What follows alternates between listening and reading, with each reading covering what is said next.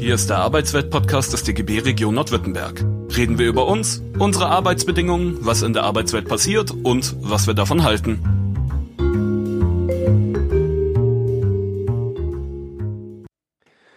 Und hallo und herzlich willkommen hier aus dem Studio Arbeitsweltradio, wie der heute abwesende Kollege Jörg uns schon richtig vorgestellt hat. Außerdem heute im Studio Markus Moskau. Schön, dass du da bist. Hallo. Und äh, mein Name ist Peter Schad. Wir werden heute gemeinsam aus den Flüchtlingsgesprächen vorlesen. Äh, meiner Meinung nach dem stärksten Stück von Precht. Bevor wir euch damit allerdings beglücken, werden wir noch ein kurzes Lied spielen. Das deutet schon auf die musikalische Begleitung des heutigen Tages hin, passend zu dem Thema Flucht und Krieg. Das ist nämlich das Thema der Flüchtlingsgespräche, zumindest in weiten Teilen. Werden wir uns ein wenig auch mit Musik zu diesem Thema auseinandersetzen. Hier eine etwas ironische Auseinandersetzung mit dem Zionismus auf Jiddisch, Oje narischen Zionisten von Daniel Kahn und Sokorenenko. Viel Spaß über Pässe, über die Ebenbürtigkeit von Bier und Zigarre, über die Ordnungsliebe. Die Kriegsfurie hatte Europa halb abgegrast, aber sie war noch jung und hübsch und überlegte es sich, wie sie noch einen Sprung nach Amerika hinüber machen könnte, als im Bahnhofsrestaurant von Helsingfors zwei Männer saßen und sich ab und zu vorsichtig umblickend über Politik redeten. Der eine war groß und dick und hatte weiße Hände, der andere von untersetzter Statur mit den Händen eines Metallarbeiters. Der Große hielt sein Bierglas hoch und durchschaute es. Ah, das Bier ist kein Bier, was dadurch ausgeglichen wird, dass die Zigarren keine Zigarren sind. Aber der Pass muss ein Pass sein, damit sie einen in das Land hereinlassen. Der Pass ist der edelste Teil eines Menschen vom Menschen. Er kommt auch nicht auf so einfache Weise zustand wie ein Mensch. Ein Mensch kann überall zustande kommen, auf die leichtsinnigste Art und ohne gescheiten Grund. Aber ein Pass niemals. Dafür wird er auch anerkannt, wenn er gut ist, während ein Mensch noch so gut sein kann und doch nicht anerkannt wird. Man kann sagen, der Mensch ist nur der mechanische Halter eines Passes. Der Pass wird ihm in die Brusttasche gesteckt, wie die Aktienpakete in das Safe gesteckt werden das an und für sich keinen Wert hat, aber Wertgegenstände enthält. Und doch könnte man behaupten, dass der Mensch in gewisser Hinsicht für den Pass notwendig ist. Der Pass ist die Hauptsache. Hut ab vor ihm, aber ohne dazugehörigen Menschen wäre wär er nicht möglich oder mindestens nicht ganz voll. Es ist wie mit dem Chirurg. Er braucht den Kranken, damit er operieren kann. Insofern ist er unselbstständig. Eine halbe Sache mit seiner ganzen Studiertheit und in einem modernen Staat ist es ebenso. Die Hauptsache ist der Führer oder Duce.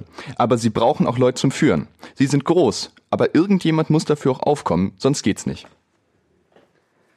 Ja, ja, die beiden Namen, die Sie erwähnt haben, erinnern mich an das Bier und die Zigarren hier.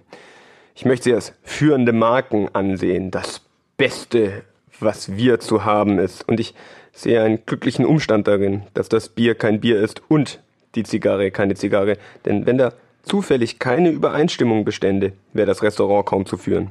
Ich nehme an, dass der Kaffee auch kein Kaffee ist. Wie meinen Sie das, glücklicher Umstand? Ich meine, das Gleichgewicht ist wiederhergestellt. Sie brauchen den Vergleich miteinander nicht zu scheuen und können Seit an Seit die ganze Welt herausfordern. Keiner von ihnen findet einen besseren Freund und ihre Zusammenkünfte verlaufen harmonisch. Anders, wenn der Kaffee zum Beispiel ein Kaffee und nur das Bier kein Bier wäre, möchte die Welt leicht das Bier minderwertig schimpfen. Und was dann? Aber ich halte Sie von Ihrem Thema ab, dem Pass. Das ist kein so glückliches Thema, dass ich mich nicht vor ihm abhalten lassen möchte. Ich wundere mich nur, dass Sie gerade jetzt so aufs Zählen und Einregistrieren der Leute aus sind, als ob Ihnen einer verloren gehen könnte, sonst sind Sie jetzt doch nicht so aber sie müssen ganz genau wissen, dass man der und kein anderer ist. Als ob es nicht völlig gleich wäre, wenn es verhungern lassen. Der große, dicke stand auf, verbeugt sich und sagt, mein Name ist Ziffel, Physiker. Der Untersetzte schien zu überlegen, ob er ebenfalls aufstehen sollte.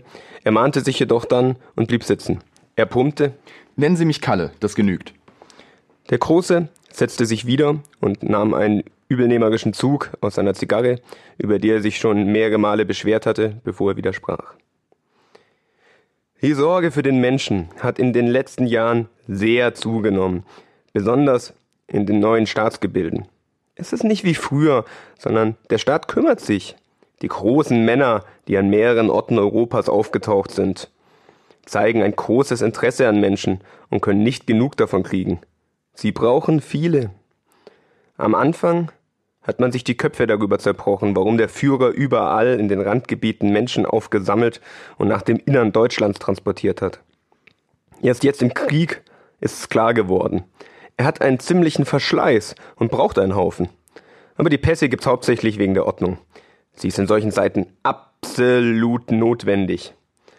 Nehmen wir an, Sie und ich liefen herum, ohne Bescheinigung. Wir, wir sind, so dass man uns nicht finden kann, wenn wir abgeschoben werden sollen. Das wäre keine Ordnung. Sie haben vorhin von einem Chirurgen gesprochen. Die Chirurgie geht nur, weil der Chirurg weiß, wo zum Beispiel der, der Blinddarm sich auffällt im Körper. Wenn er ohne Wissen des Chirurgen wegziehen könnte in den Kopf oder das Knie, würde die Entfernung Schwierigkeiten bereiten. Das wird Ihnen jeder Ordnungsfreund bestätigen. Der ordentlichste Mensch, den ich im Leben kennengelernt habe, war einer namens Schiefinger im Lager Dachau, ein SS-Mann. Man hat, von ihm, man hat von ihm erzählt, dass er seine Geliebten nicht gestattet hat, an einem anderen Tag als am Samstag und bei einer anderen Tageszeit als am Abend mit dem Hintern zu schwenken. Auch nicht aus Versehen. Sie hat die Limonadenflasche im Wirtshaus nicht mit feuchtem Boden auf den Tisch stellen dürfen. Und wenn er uns mit der Lederpeitsch geprügelt hat, so ist er so gewissenhaft vorgegangen, dass die Striemen, die er verursacht hat, ein Muster ergeben haben, das bei jeder Untersuchung mit einem Millimetermaß hätte standhalten können. Der Ordnungssinn ist ihm so, ist in ihm so drin gesteckt, dass er nicht lieber geprügelt hätte als unordentlich. Das ist ja auch ein sehr wichtiger Punkt. Nirgends sieht man mehr auf Ordnung als im Gefängnis oder beim Militär. Das ist seit Alters sprichwörtlich. Der französische General, der dem Kaiser Napoleon, als der 70er Krieg begonnen hat, meldete, dass die Armee bereit ist bis auf den letzten Knopf. Hätte nichts zu weniger versprochen, wenn es wahr gewesen wäre. Auf dem letzten Knopf kommt es nämlich an. Es müssen alle Knöpfe sein. Mit dem letzten Knopf gewinnt man den Krieg. Auch der letzte Blutstropfen ist wichtig, aber nicht so wie der letzte Knopf. Es ist nämlich die Ordnung, durch die der Krieg gewonnen wird. In das Blut kann man niemals die Ordnung bringen wie in den Knöpfe. Der Stab weiß nie so genau, ob der letzte Blutstropfen ja schon vergossen ist, wie er über die letzten Knöpfe Bescheid weiß. Das letzte ist eins von den Lieblingswörtern von ihren. Auf dem Moor hat der SS-Mann immer gesagt, wir müssen mit der letzten Kraft zustechen. Ich habe mich oft gewundert, warum wir es nicht mit der ersten haben machen dürfen. Es hat aber die letzte sein müssen, sonst hätte es ihm keinen Spaß gemacht. Auch dem Krieg wollen es mit der letzten Kraft gewinnen, darauf bestehen's. Es liegt ihnen daran, dass es ernst ist. Blutiger Ernst. Ein Ernst, der nicht blutig ist, ist keiner. Das bringt uns auf die Knöpfe zurück. Nicht einmal im Geschäftsleben spielt die Ordnung eine solche Rolle wie beim Militär, obgleich im Geschäftsleben mit peinlicher Ordnung doch Gewinnste gemacht werden, während im Kriege nur Verluste entstehen. Man könnte denken, dass es im Geschäftsleben viel eher auf jeden Pfennig ankommt als im Krieg auf jeden Knopf. An und für sich kommt es nicht auf die Knöpfe an im Krieg. Nirgends wird so geaßt mit Material, das weiß jeder. Da geht's aus dem Vollen. Hat man eine Militärverwaltung erlebt, die gespart hat? Die Ordnung ist nicht, dass gespart wird. Natürlich nicht. Sie besteht darin, dass planmäßig verschwendet wird. Alles, was weggeschmissen wird oder verdirbt oder zerstört wird, muss auf dem Papier stehen und nummeriert sein. Das ist die Ordnung. Aber der Hauptgrund, dass auf Ordnung gesehen wird, ist ein erzieherischer. Der Mensch kann bestimmte Verrichtungen überhaupt nicht ausführen, wenn er sie nicht ordentlich ausführt, nämlich die sinnlosen. Lass einen Gefangenen einen Graben ausheben und dann wieder zuschütten und wieder ausheben und lass ihn das so schlampig machen, wie er gerade Lust hat und er wird wahnsinnig oder rebellisch, was ja dasselbe ist. Wenn er dagegen angehalten wird, dass er den Spaten so und so anfasst und nicht ein Zentimeter tiefer und wenn eine Schnur gezogen ist, wo er reinstechen muss, dass der Graben schnurgerade ist und wenn beim Wiederzuschütten darauf gesehen wird, dass der Hof wieder so flach ist, als ob überhaupt kein Graben ausgehoben worden wäre, dann kann die Arbeit ausgeführt werden und alles geht wie am Schnürchen, wie der bezeichnende Ausdruck ja auch heißt. Andererseits ist Menschlichkeit in unseren Zeitläufen kaum zu erhalten ohne Bestechlichkeit, auch eine Art Unordnung. Sie werden Menschlichkeit finden, wenn Sie einen Beamten finden, der nimmt. Mit etwas Bestechung können Sie sogar gelegentlich Gerechtigkeit erleben. Damit ich in Österreich auf dem Passamt an der Reihe gekommen bin, habe ich ein Trinkgeld gegeben. Ich habe einen Beamten am Gesicht angesehen, dass er gütig war und was genommen hat. Die faschistischen Regime schreiten ein gegen die Bestechlichkeit. Grad, weil sie eben unhuman sind. Einer hat einmal behauptet, Dreck sei überhaupt nur Materie am falschen Ort. In einem Blumentopf können Sie Dreck eigentlich nicht Dreck nennen. Ich bin im Grund für Ordnung. Aber ich habe einmal einen Film gesehen mit Charlie Chaplin. Er hat seine Kleider und so weiter in einen Handkoffer gepackt, das heißt hineingeschmissen und den Deckel zugeklappt und dann war es ihm zu unordentlich, weil er zu viel herausgeschaut hat. Und da hat er eine Schere genommen und die Ärmel und Hosenbeine, kurz alles, was herausgehängt hat, einfach abgeschnitten. Das hat mich im Erstaunen entsetzt. Ich sehe, Sie setzen die Ordnungsliebe auch nicht hoch an. Ich erkenne bloß die ungeheuren Vorteile der Schlamperei. Die Schlamperei hat schon Tausenden von Menschen das Leben gerettet. Im Krieg hat oft die kleinste Abweichung von einem Befehl genügt, dass der Mann mit dem Leben davon gekommen ist. Das ist wahr. Mein Onkel war in die Argonnen. Sie sind in einem Graben gelegen und haben durchs Telefon den Befehl erhalten, sie sollen zurückgehen und sofort. Aber sie haben nicht aufs Wort gehorcht und haben erst noch die Kartoffeln aufessen wollen, die es gebraten haben. Und so sind sie in Gefangenschaft geraten und waren gerettet. Oder nehmen Sie einen Flieger. Er ist müde und liest die Messinginstrumente ungenau ab. Seine Bombenlast fällt neben ein großes Wohnhaus statt drauf. Ein halbes hundert Menschen sind gerettet. Was ich meine ist, dass die Menschen für eine Tugend wie die Ordnungsliebe nicht reif sind. Ihr Verstand ist nicht genügend ausgebildet für diese Tugend. Ihre Unternehmungen sind idiotisch und nur eine schlampige und unordentliche Ausführung ihrer Pläne kann sie vor größerem Schaden bewahren. Ich habe einen Laboratoriumsdienst gehabt, Herr Zeisig, der alles in Ordnung gehalten hat. Es ist ihm schwer gefallen. Er hat fortgesetzt aufgeräumt.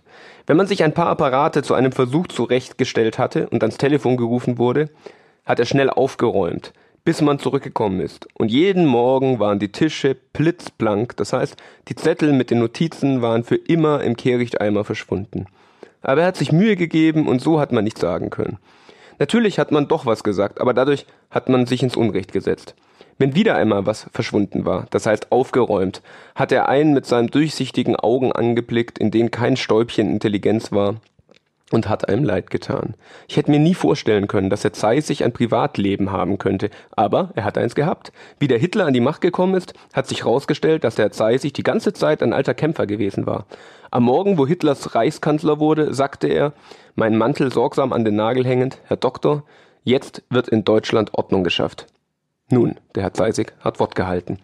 In einem Land, wo eine besondere Ordnung herrscht, würde ich nicht gern bleiben. Da herrscht Knappheit. Man könnte es natürlich auch Ordnung heißen, wenn aus den Vollen gewirtschaftet wird, wie bei uns, wie gesagt, nur im Krieg. Aber so weit sind wir nicht. Sie können es so ausdrücken. Wo nichts am rechten Platz liegt, da ist Unordnung. Wo am rechten Platz nicht liegt, ist Ordnung. Äh, Ordnung ist heutzutage meistens dort, wo nichts ist. Es ist eine Mangelerscheinung. Der Untersetzte nickt, war aber abgestoßen durch die Spur von Ernst, die er, ein diesbezüglich sehr empfindlicher Mensch, in den letzten Sätzen spürte oder zu spüren glaubte, und trank mit langsamen Schlücken seinen Kaffee aus. Kurz darauf schieden sie voneinander und entfernten sich, jeder an seiner Stadt. Das Monument des großen Dichters Kiwi, die armen Leute werden tugendhafte erzogen, Pornografie. An einem Tag mit schönem Wetter gingen Ziffel und Kalle ein Stück zusammen im Gespräch. Sie überquerten den Bahnhofsplatz und blieben vor einem großen Steinmonument stehen, einem sitzenden Mann. Das ist der Kiwi, von dem soll man etwas lesen, heißt es. Er soll ein guter Dichter gewesen sein, ist aber verhungert. Das Dichten, das Dichten ist ihm nicht bekommen. Ich habe gehört, es ist hier eine Landessitte, dass die besseren Dichter am Hunger sterben. Sie wird aber lückenhaft durchgeführt, indem einige auch durch Alkohol umgekommen sein sollen. Ich möchte wissen, warum Sie ihn vor den Bahnhof hingesetzt haben. Puh, wahrscheinlich als warnendes Exempel. Sie erreichen alles mit Drohungen. Der Bildhauer hat Humor. Er hat ihm einen träumerischen Ausdruck verliehen, als ob er von einem herrenlosen Brotkruste träumte. Es hat auch solche gegeben, die dem Publikum ihre Meinung gesagt haben. Ja, aber meist in Gedichtform oder sonst wie verwischt. Das bringt mich auf die Geschichte, die ich einmal wo gelesen habe, von dem Mann in der anderen Kammer. Eine Frau hat was mit einem Subjekt gehabt, das sie im Grunde verachtet hat und ein anderer Mann, wollen wir ihn X nennen, hat davon erfahren und dann seine Achtung ist ihr gelegen. Sie hat es so eingerichtet, dass der X, wie sie wieder einmal mit dem, sagen wir, Y im Bett war, in der Kammer nebenan alles hat hören können. Sie hat ihren Plan darauf gebaut, dass er gehört, aber nicht gesehen hat. Der Y war schon ein bisschen abgekühlt zu ihr und sie hat ihn anreizen müssen. Sagen wir, sie richtet sich vor ihm das Gehänge, an dem die Strümpfe befestigt sind, so dass er, der Y, alles gut sieht. Zur gleichen Zeit sagt sie aber etwas Abfälliges zu dem Y und so, dass es der X nebenan gut hört. Und so geht's weiter. Sie greift ihn an und stöhnt, die Hände weg. Sie dreht ihm den Hintern zu und röchelt, ich lass mich nicht vergewaltigen. Sie liegt auf den Knien und schreit, Schwein! und der Y sieht und der X hört und so ist ihre Würde gewahrt. Ein ähnlicher Fall war, wie ein Dichter, der im Kabarett aufgetreten ist, immer zuvor auf den Hof gegangen ist und sich die Schuhe eingetreckt hat, damit das Publikum sah, er putzt sich nicht einmal die Schuhe wegen ihm. Haben Sie was Neues geschrieben? Ich äh, habe mir Punkte notiert. Ich würde sie Ihnen gerne vorlesen, weil ich nicht glaube, dass ich die Zeit finde, sie in ordentlichen Kapiteln zu bringen. Ich fange an mit dem ersten Zettel.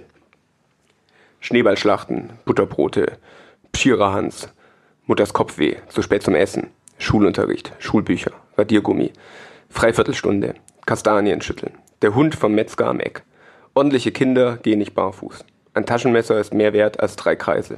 Kluckern, Reifeln, Rollschuh, Meerrohr, Fenster einschmeißen. Nicht gewesen. Sauerkraut essen müssen ist gesund. Vater will seine Ruhe haben, zu Bett gehen. Otto breitet seine Mama Kummer. Man sagt nicht scheißen. Beim Handgeben in die Augen schauen. Wie finden Sie das? Hm, lesen Sie weiter, ich weiß noch nicht. Vesperleuten von St. Anna. Bier holen. Der Herrschaftskutscher in der Glaukerstraße hat sich aufgehängt. Mariechen saß auf einem Stein. Messerspitzel von den Fingerknochen, vom Ellbogen, vom Kinn, vom Scheitel, von der Achsel. Das Messer kann auch schief im Boden stecken. Die Frauenabteilung. Kastanien. Fern im Süd. Auch auf dem Stadtwall. Am Ende Schiefer und Kahn. Das Volk Gottes. Und lass es dir gut gehen. Wie machen Sie das, dass das zusammengeht? Schreiben Sie einfach auf, was Ihnen in den Kopf kommt? Keine Rede. Ich arrangiere. Aber mit dem Material. Wollen Sie noch einen Zettel hören? Sicher. Es tut wohl, aber die Folgen, die Periode. Mariechen saß am großen Hügel und pflückte Heidelbärchen. Kalte Bauern. Sie lässt sich erwischt werden. Die Eier. Unter 16 ist es strafbar. Fünfmal. Mädchen, halt die Röcke fest, wenn die Winde blasen, wenn sich da was sehen lässt. Im Stehen. Nicht aufgepasst. Fünf Mark. Bei der Meierndacht. Unkeusch. Todsünde. Es ist ein Gefühl, das einem durch und durch geht. Die ist scharf wie eine Rasierklinge. Zusammenhauen. Er hat einen falschen Namen angegeben. Ach, wie war das wunderbar auf dem Fotzhobel als der Mann im Zuchthaus war, entjungfert. Sie ist im Stadtpark notiert worden. Zuerst sträuben sie sich. Ein Eis kostet 5 Pfennig. Kino 25. Sie haben es gern. Sieh mir in die Zettel. Von hinten. Oder Französisch. Ich finde es hübsch, wie es sich auf den Krieg zubewegt. Meinen Sie, ich soll es doch in Kapitel bringen? Wozu? Es sieht zu modern aus. Modern ist veraltet. Danach können Sie sich nicht richten. Der Mensch als solcher ist auch veraltet. Denken Sie, Denken ist veraltet, Leben ist veraltet, Essen ist veraltet. Ich meine, Sie können schreiben, was Sie wollen, weil Drucken auch veraltet ist.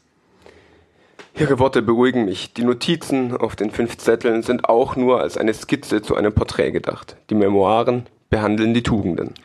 Ich habe über Ihre Memoiren nachgedacht. Wir in den ärmeren Vierteln sind viel tugendhafter erzogen worden als Sie.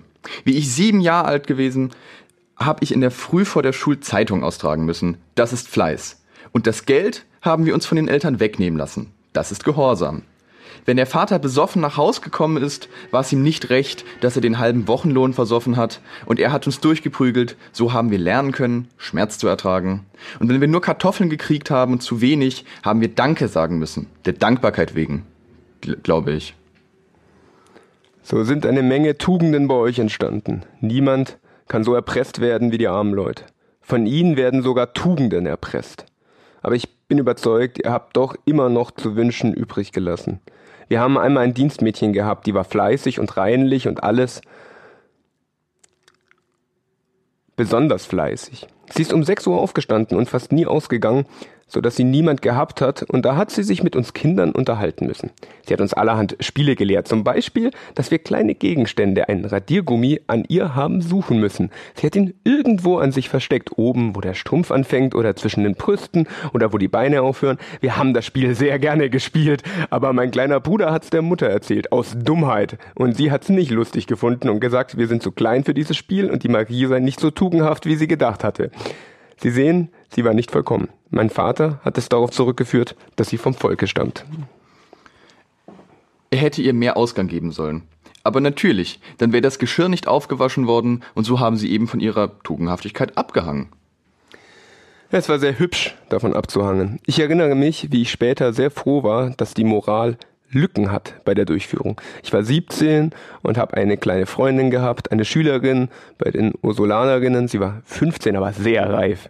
Wir sind verschränkt Schlittschuh gefahren, das hat aber nicht lang ausgereicht. Ich merkte, dass sie mich liebte. Sie hat so geschnauft, wenn ich sie auf dem Heimweg geküsst habe.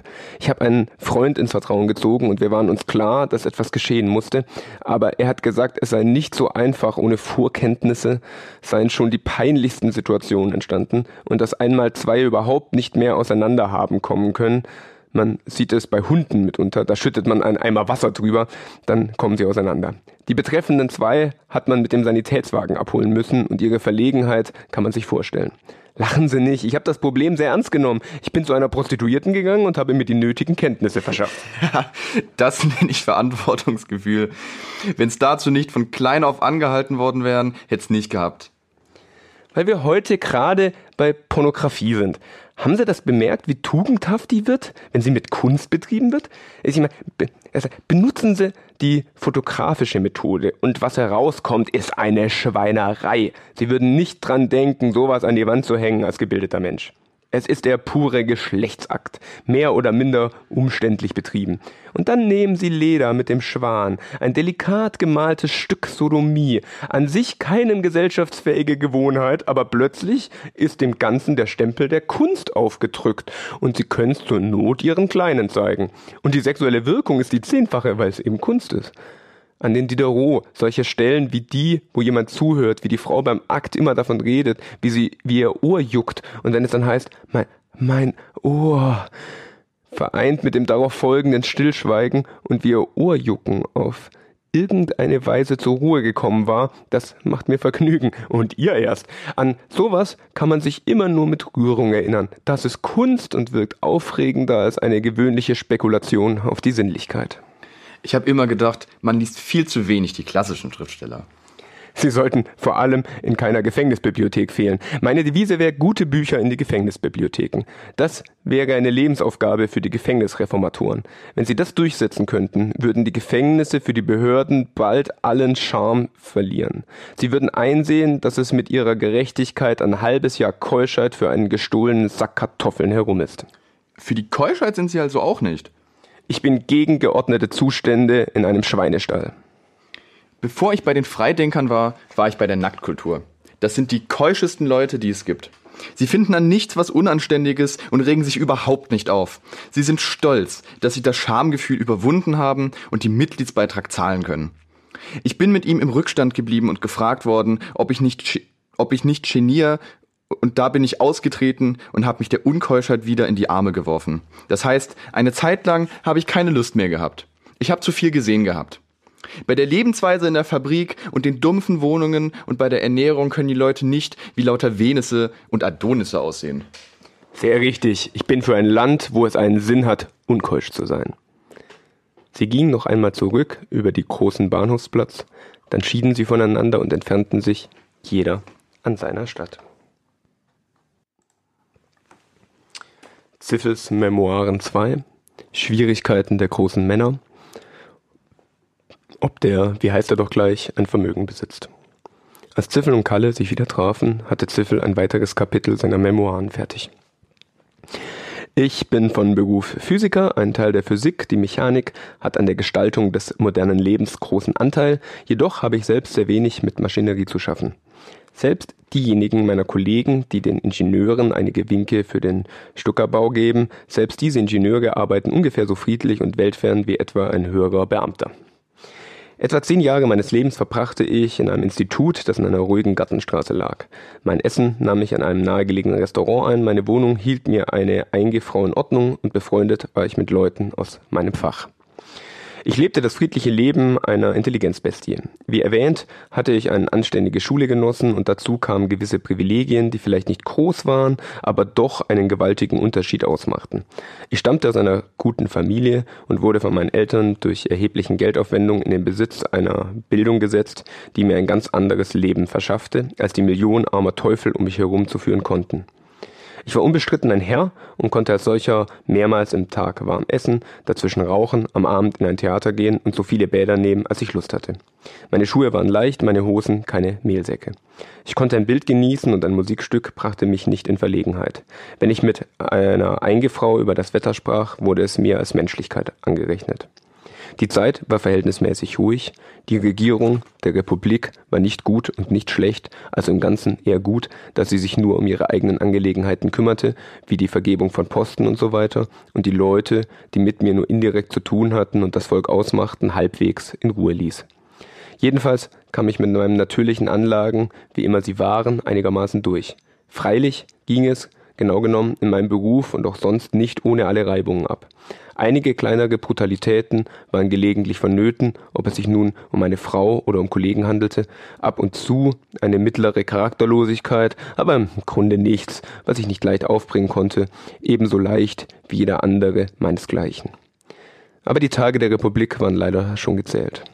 Ich habe weder die Absicht noch die Fähigkeit, ein Bild der plötzlich so erschreckend überhandnehmenden Arbeitslosigkeit und allgemeinen Verarmung zu entwerfen oder gar die sich hier auswirkenden Kräfte aufzuzeigen. Es war das tief Beunruhigende der bedrohlichen Situation, dass nirgends Ursachen zu diesem jähen Verschlechterung zu entdecken waren. Wie es schien, war die ganze zivilisierte Welt von unheimlichen Krämpfen geschüttelt. Warum, wusste niemand. Die Männer in den Konjunkturforschungsinstituten, die doch über genaue Notierungen auf dem Gebiete der wirtschaftlichen Erscheinungen verfügten, zeigten ihren Kopf nur dadurch, dass sie ihn schüttelten. Die Politik geriet in Bewegung wie die Hausbalken bei einem Erdbeben. Die wissenschaftlichen Veröffentlichungen der Ökonomen versiegten, dafür wurden unzählige astrologische Zeitschriften gegründet. Ich machte eine seltsame Beobachtung. Ich stellte fest, dass das Leben in den Zentren der Zivilisation so verwickelt geworden war, dass auch das beste Gehirn es nicht mehr überblicken und also nicht mehr irgendwelche Voraussagen machen konnte. Mit unserer ganzen Existenz hängen wir allesamt von der Wirtschaft ab und sie ist eine so komplizierte Angelegenheit, dass sie zu überblicken so viel Verstand nötig ist, als es überhaupt nicht gibt. Hier hatten Menschen eine Wirtschaft aufgebaut, die zu überblicken über Menschen nötig waren. Der Untersuchung der Situation stellten sie sich eigentümliche Schwierigkeiten in den Weg. Ich muss hier an eine Erfahrung der modernen Physik denken, den Heisenbergschen Unsicherheitsfaktor. Dabei handelt es sich um Folgendes. Die Forschung auf dem Gebiet der Atomwelt werden dadurch behindert, dass wir sehr starke Vergrößerungslinsen benötigen, um die Vorgänge unter den kleinsten Teilchen der Materie sehen zu können. Das Licht in den Mikroskopen muss so stark sein, dass es Erhitzungen und Zerstörungen in der Atomwelt, wahre Revolutionen anrichtet. Eben das, was wir beobachten wollen, setzen wir so in Brand, indem wir es beobachten. So beobachten wir nicht das normale Leben der mikroskopischen Welt, sondern ein durch unsere Beobachtung verstörtes Leben. In der sozialen Welt scheinen nun ähnliche Phänomene zu existieren. Die Untersuchung der sozialen Vorgänge lässt diese Vorgänge nicht unberührt, sondern wirkt ziemlich stark auf sie ein. Sie wirkt ohne weiteres revolutionierend. Dies ist wahrscheinlich der Grund, warum die maßgebende Kreise tiefschürfende Untersuchungen auf dem sozialen Gebiet so wenig ermuntern. Da sich Übermenschen fähig, diese Wirtschaft zu überblicken, wie sie war, nicht meldeten und gewisse Leute schon vorschlugen, die Wirtschaft selbst radikal zu vereinfachen, um sie überblickbar und irrigabel zu machen, fanden in dieser Situation einige Männer Gehör, die ihre Entschlossenheit verkündeten, die Wirtschaft einfach überhaupt nicht in Betracht zu ziehen. Der wie heißt er doch gleich, war plötzlich in aller Munde. Dieser hervorragende Mann hat seit Jahren in einer Provinzstadt bekannt durch ihre Kunst und ihr hervorragendes Bier allerhand Kleinbürger um sich gesammelt und ihnen mit einer in unserem Lande ungewöhnlichen Beredsamkeit versichert, dass eine große Zeit im Heraufkommen sei. Nachdem er einige Jahre im Zirkus aufgetreten war, gewann er das Vertrauen des Reichspräsidenten, eines Generals, der den Ersten Weltkrieg verloren hatte und wurde im Stand gesetzt, den Zweiten vorzubereiten. Ich aber, der ich schon eine große Zeit in meiner Jugend erlebt hatte, bewarb mich eilig um eine Stelle in Prag und verließ Hals über Kopf das Land. Kalle hatte die Vorlesung mehrmals unterbrechen wollen, aber sein Respekt vor dem Geschriebenen hatte ihn abgehalten. Wann haben Sie zum ersten Mal vom Faschismus gehört? Vor Jahren, als von einer Bewegung, welche gegen die ewigen italienischen Zugverspätungen gerichtet war und die Größe des alten römischen Reiches wieder aufrichten wollte. Ich, ich hörte, die Mitglieder trügen schwarze Hemden. Ich hielt es aber für ein Irrtum, dass man auf Schwarz Schmutz nicht sieht. Braune Hemden sind dabei praktischer, aber natürlich, diese Bewegung kam nachher und konnte die Erfahrungen der ersten ausnützen. Die Hauptsache schien mir, dass der Dings da dem italienischen Volk ein gefährliches Leben, Vita pericolosa, versprach. Nach den italienischen Zeitungen soll das bei der Bevölkerung stürmischen Jubel ausgelöst haben. Ich sehe, mit einer großen Zeit kann man sie jagen. Sie wollen sich nicht dazu überreden lassen, heldenhaft aufzutreten. Ich habe mir gelegentlich ein paar kleinere Tugenden angeschafft für den Privatgebrauch. Nichts Hervorragendes oder Teures, alles zum Verschleiß. Ich habe mir zum Beispiel geleistet und habe den großen Stile widersprochen in einer Frage der Atomtheorie auf die Gefahr hin, dass er mich wissenschaftlich zerreißt. Damit Sie im Bilde sind, dass es ungefähr der erste Besteigung des Matterhorn gleichzusetzen. Ich glaube, Sie halten mich lediglich für einen bequemen Menschen, aber Sie haben mich nicht im Labor gesehen. Nach Ihrem Reden könnte man Sie vielleicht für einen Kleinbürger halten, der nur für seine Bequemlichkeit ist und seine Ruhe haben möchte. Ich weiß, was für Leute Sie meinen. Sie betrachten es als eine Unbequemlichkeit, wenn man sie hindert zu verfaulen. Aber ich betrachte es als Unbequemlichkeit, wenn man mich hindert, dass ich mich oder noch besser, dass ich außer mich selbst noch irgendwas anderes entwickelt, sagen wir die Atomtheorie. Die Herrschaft über die Luft erobern ist was anderes als die Herrschaft in der Luft erobern. Die großen Männer haben es nicht leicht mit ihnen. Ich sehe keinen Grund, es ihnen besonders leicht zu machen. Wenn man sich finanziell etwas rühren kann, ist es natürlich eher möglich, dass man dass man es ihnen schwer macht. Wenigstens für einige Zeit. Für die Mittellosen ist es schwieriger. Sie stellen sich auch ganz ein auf die Mittellosen, das heißt das Volk. Diese faschistischen Bewegungen bezeichnen sich überall als Volksbewegungen. Sie schlagen gegen die Reichen einen oft sehr harten Ton an, besonders wenn sie mit Unterstützung der Parteikasse knickrig sein wollen und ihr eigenes Bestes nicht verstehen. Wenn ich auch überzeugt bin, dass gerade der kleine Beitrag es schafft. Und je strenger sie gegen die Reichen reden, desto reichlicher fließt der kleine Beitrag und desto reicher werden sie. Aber sie müssen dafür auch was leisten. Von den großen Männern wird heutzutage im Allgemeinen zu viel verlangt. Es ist kein Wunder, dass sie den furchtbaren Forderungen nicht nachkommen können. Zum Beispiel wird gefordert, dass sie vollkommen selbstlos sind. Ich möchte wissen, wie sie das machen sollen und wieso gerade sie. Aber sie müssen immerfort versichern, dass sie nichts davon haben, als den Kummer und die Sorgen und die schlaflosen Nächte und der, wie heißt er doch gleich, muss öffentlich Tränen vergießen nach dem Litermaß, dass er es ehrlich meint. Nur dann folgt ihm das Volk in den Krieg, wenn der, wie heißt er doch gleich, ihnen aus Idealismus von Zaun bricht und nicht aus Gewinnsucht. Vor ein paar Jahren hat er eine Rede darüber gehalten, dass kein Rittergut und kein Bankkonto hat. Das ist kühl aufgenommen worden. Die einen waren peinlich berührt, weil sie selber sich ein oder zwei Güter genommen haben, und die anderen wollten, wollten sich die Konzentrationslager, die er, für sich, die er für sie gebaut hat, nicht schenken lassen. Man hat sich den Kopf darüber zerbrochen, von was er lebt. Man hat herausgefunden, dass er nicht viel braucht. Warum? In die Oper hatte er eine Freikarte. Er hat das Gerede schließlich abstoppen müssen und einen Entschluss gefasst, welchen Beruf er ergreifen wollte. Er hat den Beruf eines Schriftstellers gewählt. Als Reichskanzler hat er befohlen, dass man ihm als Reichskanzler nichts zahlen darf, das war ihm ein Vergnügen.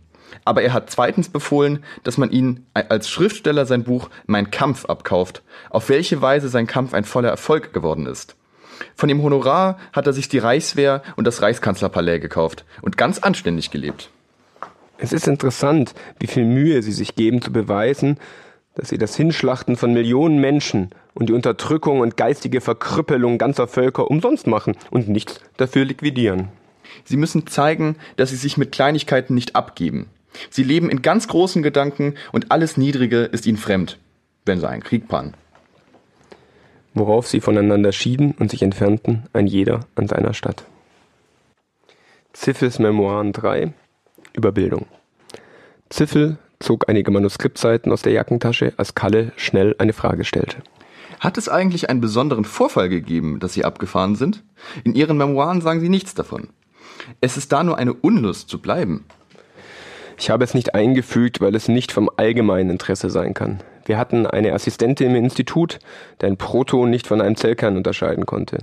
Er war der Überzeugung, dass das verjudete System ihn am Hochkommen hinderte und so trat er in die Partei ein.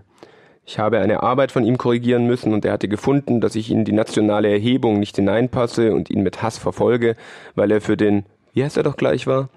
Das allein hat meinen Aufenthalt im Lande problematisch gemacht. Ich bin von Natur unfähig, mich großen und mitreißenden Gefühlen vertrauensvoll hinzugeben, und ich bin einer energischen Führung nicht gewachsen. In großen Zeiten stören Leute wie ich das harmonische Bild. Ich habe davon gehört, dass man eigene Lager errichtet hat, wo man Leute wie mich vor der Wut des Volkes schützen wollte, aber die haben mich nicht gelockt. Ich werde weiterlesen. Meinen Sie, dass Sie sich nicht kultiviert genug vorkommen für dieses Land? Bei weitem nicht kultiviert genug, als dass ich in dem ganzen Dreck hätte menschenwürdig weiter existieren können. Nennen Sie es Schwäche, aber ich bin nicht so human, dass ich angesichts von zu viel Unmenschlichkeit ein Mensch bleiben kann. Ich habe einen gekannt, der war Chemiker und hat Giftgas hergestellt. Er ist privat ein Pazifist gewesen und hat vor der pazifistischen Jugend Vorträge gehalten gegen den Wahnsinn des Krieges und ist sehr scharf geworden im Vortrag. Sie haben ihn immer wieder vermahnen müssen, er soll sich in den Ausdrücken mäßigen. Warum? Habt ihr ihn reden lassen? Weil er recht gehabt hat, wenn er gesagt hat, dass er mit dem, was er fabriziert, nichts zu tun hat. So wenig wie ein x-beliebiger Arbeiter in einer Fahrradfabrik etwas mit den Fahrrädern zu tun hat. Und er hat genau wie, wie wir was dagegen gehabt, dass wenn man mit dem, was man fabriziert, dass wenn, sorry, ich hab den Ding verloren, Entschuldigung. Wir haben genau gewusst, dass wir für den Krieg arbeiten, in dem wir überhaupt arbeiten. Denn wenn die Fahrräder, die an und für sich unschuldig Gegenstände sind, nicht über die Grenzen gehen können, weil die Märkte besetzt sind, dann gehen eines schönen Tages die Tanks über die Grenzen, das ist klar.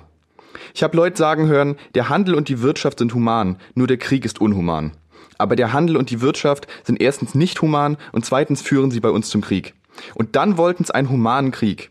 Macht's Krieg, aber nicht gegen die Zivilbevölkerung. Mit Kanonen, aber nicht mit Gas. Der amerikanische Kongress hat die Rüstungsgewinne, höre ich, auf 10% begrenzt, und zwar gesetzlich. Er hätte ebenso gut die Menschenverluste im Krieg gesetzlich auf 10% beschränken können. Die Barbarei kommt schon, von, kommt schon von der Barbarei, indem der Krieg von der Wirtschaft kommt. Entschuldigen Sie, dass ich politisch geworden bin. Die Kultur hat überhaupt nichts mit der Wirtschaft zu tun. Leider. Was heißt leider? Reden Sie verständlich mit mir. Ich bin Wissenschaftler und fass schwer auf. Ich bin auf die Volkshochschule gegangen. Ich habe geschwankt, was ich lernen soll. Walter von der Vogelweide oder Chemie. Oder die Pflanzenwelt der Steinzeit. Praktisch gesehen war es gleich. Verwenden hätte ich keins können. Wenn Sie Physik gelernt haben, haben Sie es mit einem Seitenblick auf die Erwerbsmöglichkeiten gemacht und sich nur zugelegt, was Sie wieder haben verkaufen können. Für uns hat es sich nur um Bildung gehandelt und nach welcher Seite wir sie ausbauen. Und nach welcher Seite haben Sie sie ausgebaut?